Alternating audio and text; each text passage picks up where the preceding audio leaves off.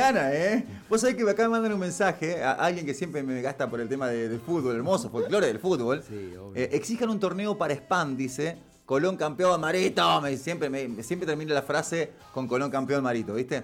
Eh, claro, ustedes no pueden hacer nada. Estamos con un eh, precandidato que es hincha de Colón. Lo voy a bloquear. no, no, no lo bloquees. acá el pelado es hincha de Colón. Pero escuchate esta, porque me siento muy identificado. Su mamá, ya fallecida, era hincha fanática de Unión. Bueno, mi vieja mañana cumpleaños, mi viejo ya fallecido, hinchas de Colón también. Sí, es. Pero tu abuelo era hincha de Unión, pero fanático hincha de Unión, tu abuelo. Abuelo reconocido hincha y, con una vida activa en Unión. Y bueno, encima como que parecen las cosas del destino, murió el 15 de abril, o sea. Claro, ese detalle que me contaba recién fuera del aire no lo recordaba. Un 15 de abril fallece. 15 de abril. Maguit, mirá vos. Mirá, lo que son las cosas. No, pero aparte, mi abuelo toda su vida ligada a Unión. ¿Pero era hincha o también se, incluía en el, No directamente, siempre estaba, es más, era muy amigo de, Ángel, sí. porque obviamente su juventud la habían recorrido juntos, su historia la habían recorrido juntos.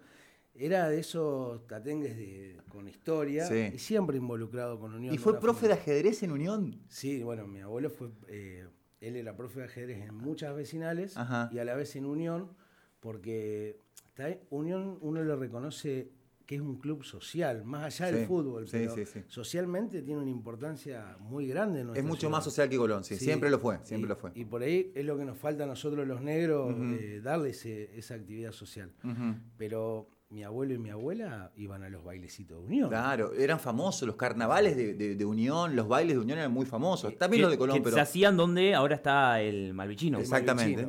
Era, era un patio enorme donde se hacían los bailes ahí. Entonces uno reconoce, obviamente, la, o sea, la institución de, Unión es, es recontra reconocida. Uno no puede yo digo, nosotros los santafesinos no tenemos esa bronca que tienen, ¿viste en Rosario? Ah, no, Rosario, sí. Es áspero. Sí, sí, sí. Pero nosotros acá, más allá de la joda. Del folclore, de la gastada y eh, demás, es otra cuestión. Yo recuerdo, a mí, yo quiero que vuelvan los partidos con público y quiero que vuelvan los clásicos con público porque nos veíamos, nos pasaba que nos veíamos de la tribuna, de una tribuna a la otra. Oh, vos sabés que eh, yo eh, fui a varios clásicos a la, cancha de Colón, me tocó una, una, época áspera porque era Colón nos ganaba siempre. Y, eh, uno de los goles sobre la hora, el de Agoglia, recuerdo, el arco que da al centenario, que patea de un ángulo imposible y Enereo Fernández le pega no sé en dónde, Plaque se mete, minuto 44, 40, vos sabés que salí de la cancha, yo recuerdo que salí de la cancha con la cabeza baja, ¿viste? Iba caminando todo, viste, que, eh, por Urquiza. Claro, usted, Unión volvía por, Urquiza, Y, venía caminando por Urquiza con la. Y por ahí levanto la cabeza así, ya estaba en Urquiza y Mendoza. O sea que de la cancha Colón hasta Urquiza y Mendoza venía mirando el piso.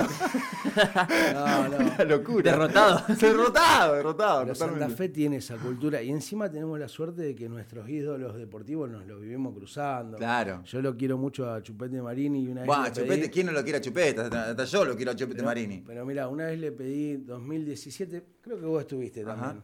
Eh, que nos prestaron Gimnasia y Grima. Sí, estaba yo. Gigante. fue, un partidito en la previa de un clásico. La previa de un clásico. Sí, me acuerdo. Una pasión con Yo dirigí el partido. ¿Te acordás lo que sí, fue eso? fui referee yo del partido. escucha, me lo armó Neri y Chupete. Ajá. Unos genios. Claro. Y los vagos vinieron todos a jugar y y eso creo que en otros lados no se da. Porque aparte de ahí, ¿te acordás que comimos unos choripanes, nos reímos? Fue, fue hermoso. Y la gente, y el jugador que llega de afuera, eh, se enamora de Santa Fe. Fíjate vos, bueno, Luis Medero es también precandidato. Es precandidato. Y es alguien que llegó a jugar a Colón y se enamoró de la ciudad. Pero, a ver, por eso te digo, nosotros tenemos eso, que hay que mantenerlo. A ver, peleemos por mantenerlo y que siga siendo así. Pero creo que es la idiosincrasia del Santa Fe. Sí, sí, sí, nos, gastamos, nos gastamos tomando algo, pero después estamos siempre juntos. Bueno, escuchá, recién eh, vino Marcela acá. Yo, esta es el grupo de la muerte de la Champions, yo digo, la, interna del PJ, porque, bueno, son uno, dos, tres, cuatro, cinco, seis, siete precandidatos.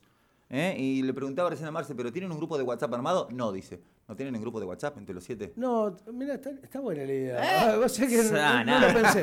¿Qué va a estar buena la idea? No, no, no va a estar buena. Yo quiero estar. Escucha, yo ayer Ayer fui a grabar un programa. Me lo encontré a Alejandro. Me, lo, me la encontré a Violeta. A, Violeta. O sea. Quirós. Eh, nosotros, la realidad es que. Y reciente la cruzaste a Marce acá afuera. Y con Marce, que encima fuimos concejales juntos con Marcela. Claro. Pero hay, una, hay un peronismo mucho. Creo que ha mejorado mucho. Que trabajamos en propuestas que fíjate que no hay discusiones entre nosotros, por lo menos en la lista de concejales, eh, hay una cuestión de que no, no nos vamos a atacar porque entendemos que la realidad es que tenemos que proponerle lo mejor que, creemos al vecino.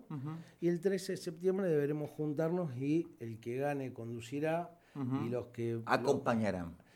pero no se lo acompañarán, aportarán sus propuestas a esa candidatura, porque aportaremos todo, más allá del resultado, cual sea, aportaremos a esa candidatura para llevar nuestras propuestas. Yo no quiero que mis propuestas terminen el 12 de septiembre si me va mal, o que la de mis compañeros termine el 12 de septiembre si me va mal, sino hay que nutrirnos de esas propuestas. Yo no me canso de decir, te lo dije al aire, que no sé si fue al aire, pero si no lo vuelvo a repetir y te lo vuelvo a decir ahora, eh, sos de los eh, precandidatos que ha pasado el que más propuestas has traído. Cada semana has traído una propuesta. Y yo quiero que hablemos ahora de lo, de, lo que es la Internet, que es lo que domina hoy el mundo, de, una Santa Fe que se puede llegar a conectar más, si se lo necesita, si no, porque quiero preguntarte en qué consiste el proyecto de Santa Fe más conectada. Mira, es algo que por ahí uno tiene que pensar en el, futuro. La pandemia nos, nos, hizo adelantar los plazos, los tiempos, nos hizo conocer, la, conocer el manejo de Internet y la realidad es que el que tenía dinero tuvo, sus hijos tuvieron una educación y el que no, no tuvieron nada. Ni siquiera una contención, nada, solamente una. La pandemia expuso esto. la pandemia lo terminó de mostrar, porque es algo que pasa cotidianamente. Entonces nosotros planteamos dentro del mismo proyecto dos situaciones muy importantes. Una es que se dé internet gratis para la educación, tanto para docentes como para alumnos, que en los dispositivos móviles eh, se puede hacer uno puede direccionar esos, esos datos, ese paquete de datos para que no tenga costo. Ya se hace a nivel nacional con las universidades. Creo que sí, universidades hacía. Universidades lo hace. Incluso también hay una injusticia porque el docente paga para trabajar, paga su servicio de Internet para trabajar. Entonces, por un lado es ese, es que para la educación el Internet sea gratis, y por el otro, que también es, muy importante, es tener planes con una tarifa social de Internet en los barrios, en los barrios populares. Como existe la tarifa social de la luz y del agua, que haya una tarifa social de Internet. Cachi lo hizo mucho en la provincia esto. Cachi viene machacando hace un año y medio. Eh, Justo con la pandemia, sí. Claro. De la virtualidad de las clases y todo eso. Porque él, él incluso fue funcionario del ARSAT y tiene un conocimiento técnico muy avanzado y, yo no lo sé explicar. En la realidad que no lo sé explicar, pero él lo sabe explicar muy bien, cómo se puede hacer, cómo se puede redireccionar y cómo incluso desde el Consejo se puede plantear porque es hacer la gestión en los organismos. Entonces planteamos que haya Internet, que la, la gente esté conectada. Fíjate lo que pasa, vos para ir al médico el turno lo pedís por internet, el registro civil para hacer el documento lo pedís por internet, el carnet de conductor lo pedís por internet. ¿La vacunación? absolutamente todo. la vacunación, claro. Todo pasa ah, por internet. Ahora, ¿qué, tema este del estado de internet? ¿no? Eh, está el proyecto a nivel provincial eh, que es de conectar, el de, el de conexión de, internet y demás, que está trabado en la legislatura en estos momentos. Creo que lo había enviado eh, Perotti, si no me equivoco. Eh, ¿Y qué tema este del Estado con Internet? Porque en definitiva está todo en Internet, como lo decís, pero no está, eh, ¿cómo decirlo? No está para todos. Bueno, pero porque hay, hay una discusión que siempre termina siendo política. Digamos, uno como Estado tiene un... Más que política, es la visión que tiene cada uno del Estado. Yo soy un convencido que el Estado tiene que estar presente, no asfixiar. No significa que el Estado te asfixie o... No, todo lo contrario. Tiene que estar presente porque el Estado es igualador. El Estado es lo que nos da oportunidades. Entonces, ¿el Estado qué tiene que hacer? Ver los problemas de la sociedad y buscar la forma de resolverlos. El Estado es el que direcciona o dirige las políticas públicas y cuando vos tenés un servicio público como Internet, porque es un servicio público como el celular, antes se decía que la telefonía fija era un servicio público, por eso se, discutían las tarifas. Hoy el celular Internet es un servicio público. Incluso ya mucha gente no tiene teléfono fijo.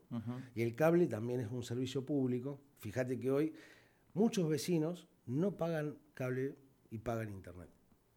Teniendo televisores, prefieren ver sobre, eh, en plataformas en vez de pagar cable. Entonces, uno, uno como Estado lo que tiene que hacer es regular el servicio público para que llegue a todos, porque también la empresa si no invierte a donde le conviene yo, les recuerdo, en el 2016 yo pido las cámaras en los colectivos para tener seguridad como pasa en Rosario. ¿Cuál fue la respuesta del Ministerio de Seguridad? Digamos, la respuesta bastante flaca. En el norte de la ciudad no hay 4G. hacemos las averiguaciones, supuestamente en el plan de, ampliación de la red de celulares, terminaba de, a tres meses de esa propuesta, tendríamos que haber tenido cuatro gente de la ciudad.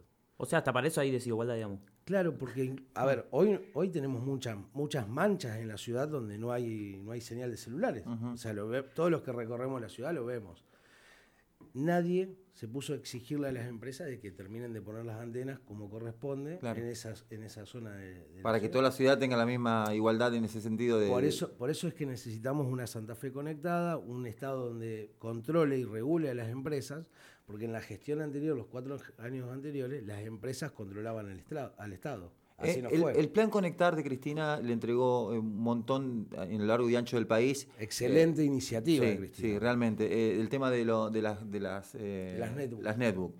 ¿Hay un proyecto también para acercarle a, los sectores más vulnerables o con menos llegada económica y demás dispositivos móviles a los chicos también? Bueno, en la legislatura Cachi ha presentado que los 4.000 celulares, 3.800 celulares que se retiraron de las cárceles, se los den a los chicos que necesitan. ¿Cuántos, perdón? 3.800 celulares. ¿En la provincia? En la provincia. ¿Eso está retirado de las, de las cárceles? Eso se retiró de, los presos. Ajá. Y hoy está en las requisas a los presos se retiró. De los presos, ¿Y eso entregárselo a? A los pibes. A los pibes que necesitan educación, que incluso con un software... ¿Es un proyecto? Es un proyecto que lo tiene Cachi. ¿No está ingresado todavía? Está ingresado. ¿Está? Está ingresado. Sí, sí, porque aparte nosotros entendemos que es mejor que esos dispositivos, en vez de estar en un cajón o en un depósito, estén donde se necesita. Lo venimos no, se le da utilidad. Claro, porque si no, esos dispositivos en seis meses, un año, lo que lleva el periodo judicial y todas las cosas, van a terminar siendo descartados. ¿Por qué no los agarramos, los aprovechamos y los mandamos a los pibes que hoy... A ver, tenemos muchos oyentes acá. ¿Cuántas madres tienen un solo celular y sus hijos con las clases virtuales se tenían que sortear qué día tenía cada uno. Claro. Está, Vamos a lo sencillo. Y si tenemos la posibilidad desde el Estado de mejorarlo, ¿por qué no lo hacemos? Eh, este es el proyecto, insisto, ha, venido. Eh, recordame, enumerame los proyectos que trajiste. Trajiste el del boleto. Boleto eh, laboral boleto gratuito, que incluso ahora tenemos la, tranquilidad que ayer se, modificó el salario mínimo vital y móvil, así que de 45 a 48 mil pesos incluye a todo personal eh, de salud, todo personal de, seguridad y monotributistas, categorías A, B, C y D, e incluso los que tienen el seguro de desempleo del ANSES para que puedan ir a buscar laburo. Esa fue nuestra primera propuesta, que hoy creemos que debemos seguir luchándola. Nuestra segunda propuesta es seguir luchando por salud 24 horas y más en este momento donde se ha ampliado el sistema de salud y se está despidiendo a los trabajadores que, aplaudíamos hace poco tiempo. Qué locura. En vez de despedirlos, reconozcámosle su esfuerzo y llevémoslo a los dispensarios que es donde los vecinos lo necesitan. Cuando te toca caminar los barrios, ¿le vas contando estos proyectos o no se puede por tanto reclamo que hay de la luz, el, mejorado de la calle, la inseguridad? ¿Cómo, ¿Cómo, se maneja eso? Al revés, Mario. Eh, la gente primero nos agradece que le propongamos algo. y, yo les explico, le digo, no voy a, eh, asumiendo, no voy a tener la llave, pero sí me voy a involucrar para que lo logremos. Nosotros logramos el boleto estudiantil gratuito porque militamos siete años desde nuestro espacio para tenerlo y ahí el gobernador se comprometió. Hoy buscamos la ampliación de derechos y, el vecino cuando ve que uno tiene un, ha ganado una batallita, entonces obviamente que lo acepta. Y sí, después, después viene el reclamo donde vamos anotando y vamos no llevándonos todo, porque la verdad que la gestión municipal deja mucho que desear, lamentablemente, porque a mí me gustaría que, no sea así. Eh, ¿Cuántos integrantes hay por lista?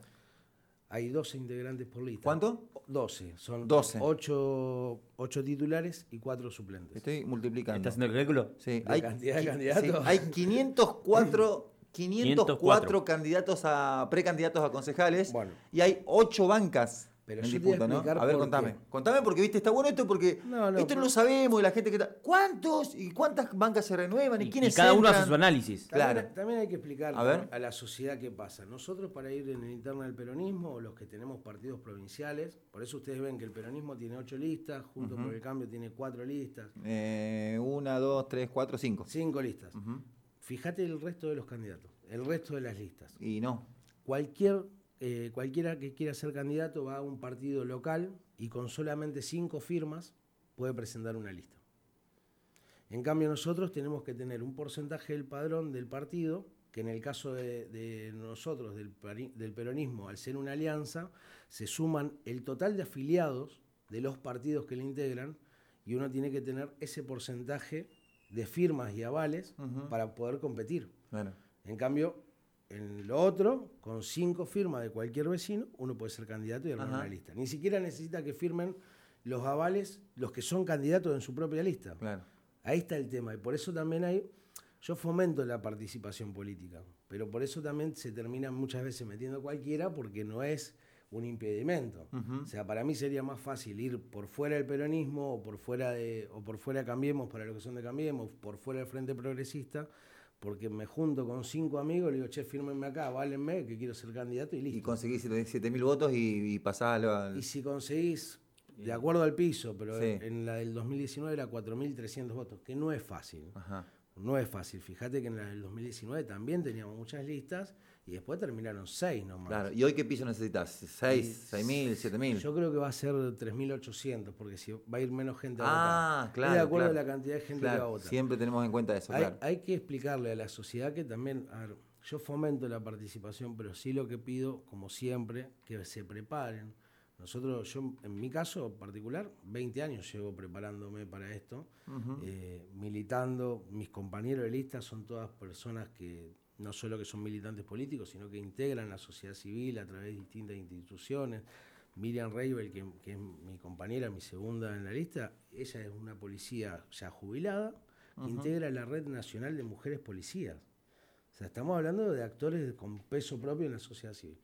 Y después encontramos cualquier cosa del otro lado. Eso por ahí eh, eh, también molesta. ¿Cuántas bancas tiene el Consejo? Ahora 17. ¿Se renuevan 8? Se renuevan 8, sí. Qué lindo, ¿eh? A mí, lo hablamos con la Pato recién, a mí me, me apasiona esta, e, este momento, siempre cuando llegan las elecciones me apasiona. De, verdad me apasiona porque me interesa saber cuántos, quiénes son, trato de conocerlo a todos, si hay propuestas, si no hay propuestas, el piso, cuántos votos sacaron, cómo se, después de la, de la primaria esta, de la paso, cómo, cómo se arma la lista después para la, general. Eh, a, mí me encanta, porque este es un juego de ajedrez. Este ¿eh? año va a ser eh, complejo el armado de la lista de concejales, no, no tanto las nacionales, pero hay paridad. Entonces, por ahí, pongamos un ejemplo. Eh, yo salgo ganador, yo soy el primero de la lista. Segundo espacio va a ser ocupado por una mujer la que más votos saque dentro del, espacio. De la, de la lista que saque, eh, pongamos que gana, que me sigue Alejandro Rossi, no va a ser él el que me acompañe, sino va a ser su segunda. Camila. Camila, Camila Kletzi, Ah, sí, la segunda de. Ajá, Entonces empieza, viste, un corrimiento que. Claro, de, es el Shenga. Sí, sí, yo todavía no lo sé explicar. el Tetris. No lo sé explicar porque es sistema DON y paridad. Entonces tenemos que ver a ver cómo. Siempre es uno y uno, uno y uno. Uno y uno y uno y uno. En el caso de la, de la provincia, por ejemplo, nosotros... Lo mismo si gana una mujer. sí, sí, por, eso, por eso digo, o sea... Por ejemplo, gane Jorita o Marcela, que recién mí, ¿no? Segundo es hombre, tercera mujer, así. En el caso de la nación es distinto. Eh, en la parte de diputados es igual, pero en el caso de senadores se, vota lista completa. En el caso de salir ganadores Agustín Rossi y Alejandra Rodenas, van ellos dos con incluso nuestros suplentes completo. La otra lista eh, queda mal, decir, bueno, no juegan, no juega después. Sí. se empieza a diagramar los diputados. Em, Pelado Maguit, hablale por última vez en esta radio a, la gente, a esa que, todavía no sabe, que no tiene idea, que está descreída, que está desganada, recién tenía muchos mensajes, eh, a esa, a ese lector que son básicamente ustedes los que nos van a representar en el Consejo para tratar de mejorar la calidad de vida de cada uno de los santafesinos. Sí, primero al desganado le digo que, siga teniendo esperanza. O sea, yo, yo me fui de la política y volví porque soy un convencido que esto se puede cambiar, que no se puede cambiar solamente quejándose a través de una red social o... Sino comprometiéndose. Si no se puede, sino la única forma de cambiar esto es con política y comprometiéndose. Y que después, que es lo que hay que hacer, al que gane, le exija. Nosotros creemos y estamos convencidos que al que gane le hay que exigirle Y hoy están las redes sociales. Sí, sí, es la demostración. Hoy están las redes sociales. Es una lectura de Porque antes eh, no, no, veíamos más al político, lo veíamos en campaña y no teníamos contacto, no teníamos forma de llegarle antes. Y hoy están las redes sociales. Sí, antes, antes como que el político era, eh, tenía, era mucho más fácil que se esconda, digamos. Sí, se quería esconder, se escondía. Claro. Hoy no, hoy eh, Internet, como lo decíamos hace un ratito, es la puerta al mundo. Entonces, que se comprometa y que le exija y que por ahí si tiene alguna propuesta, que no se canse de enviárselas por ahí ¿Ustedes sacan ideas de propuestas de la gente? Todo lo que proponemos es, de ver la realidad, digamos, de hablar con la gente. Nosotros no proponemos algo que tenga, no, tenemos un laboratorio ideal. Claro, son, son vecinos, ah, somos vecinos comunes. Nosotros vemos boleto laboral gratuito, es algo que en Córdoba se implementa, es una necesidad de la gente, es una necesidad del trabajador. Bueno, vamos a pelear por eso. Salud 24 horas, el 70% de la sociedad en la ciudad de Santa Fe es algo que necesita y que entendemos que es urgente. Pero no lo entendemos de ahora, lo entendemos hace más de 12 años. O sea, y la conectividad es algo que nos ha demostrado la pandemia, la urgencia en trabajarlo y hacerlo accesible al vecino. Yo no coincido por ahí cuando la gente dice siempre lo mismo, no hacen nada. Yo creo que se van haciendo cosas y se van haciendo muchas cosas que a lo mejor la gente ni se entera, que no mejoran eh, la calidad de vida. Sí, siempre entiendo, y, está bien que pase, que el vecino exija a los gobernantes, porque de eso se trata. Tiene que hacerlo. Claro. O sea, tiene que hacerlo. Porque la realidad uno cuando se expone, yo siempre digo, a mí esta es la primera vez en mi vida, más allá que toda la vida hice política, que tengo la posibilidad de mostrarme, de ser cabeza de lista es, eh, por un lado, algo que me encanta porque para un político es lo mejor que te puede pasar, que te elijan desde un espacio para encabezar la lista. Pero por el otro, es una gran responsabilidad, porque uno se muestra y tiene que hablar con la gente y explicarle lo que propone. Pero no solo eso, sino escucharla. Esto es un ida y vuelta. Y si el vecino solo, por eso digo, si se queda solo con el grito en la calle o, la puteada por internet, no, no mejoramos. Es mejor que se acerque. No todos somos iguales, no todos van a tener la misma respuesta, pero yo en mi caso nosotros estamos a disposición, o sea, quieren buscarnos en redes sociales, yo siempre les digo a todos los vecinos, buscame en Facebook, que es lo que más usan los grandes, y mandame un mensaje. ¿Son más del Facebook más que del Instagram? Yo uso todo, uso Instagram, Facebook y Twitter.